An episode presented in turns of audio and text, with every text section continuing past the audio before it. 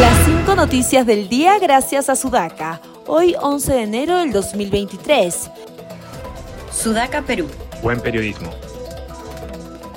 La fiscal de la Nación, Patricia Benavides, anunció el inicio de una investigación preliminar contra la presidenta Dina Boluarte, el presidente del Consejo de Ministros Alberto Tarola y los ministros de Defensa y del Interior Jorge Chávez y Víctor Rojas por los presuntos delitos de genocidio, homicidio calificado y lesiones graves.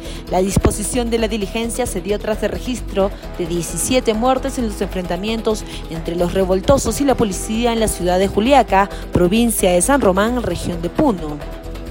El presidente del Consejo de Ministros, Alberto Tarola, sostuvo que el Ejecutivo ha ofrecido su apoyo decidido a los gobiernos regionales para destrabar importantes proyectos en sus jurisdicciones, los cuales ya están plenamente identificados. Tenemos bien claro que el curso del país tiene que llevarse hacia la vía del desarrollo, el respeto a los derechos fundamentales y también la ejecución de los más de 2.600 proyectos lamentablemente trabados y que por ese motivo no se ha podido ejecutar en las regiones respectivas agregó el doctor Otárola.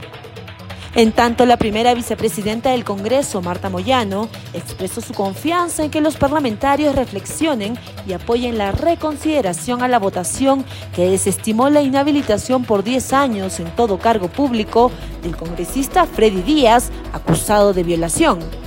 Este hecho deja un precedente muy nefasto para el Congreso y espero que los congresistas que votaron en contra puedan recapacitar y volver a reflexionar. Esperemos que apoyen la reconsideración, manifestó.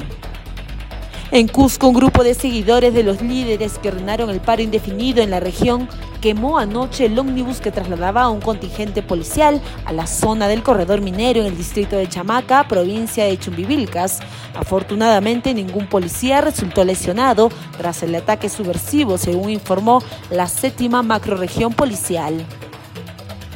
Por último, Jenny Paredes, cuñada del expresidente Pedro Castillo, reapareció para declarar ante la Comisión de Fiscalización en el marco de las investigaciones que se le siguen a Heiner Alvarado en su condición de exministro de Vivienda. Paredes reiteró que trabajó para el empresario Hugo Espino de agosto a octubre del año pasado y que sus funciones constataban de elaborar el componente social de proyectos de saneamiento. Sin embargo, al salir se pronunció sobre las declaraciones del empresario y dijo que todo lo que estaban haciendo era para tumbarse al de arriba, severó. Sudaca, Perú. Buen periodismo.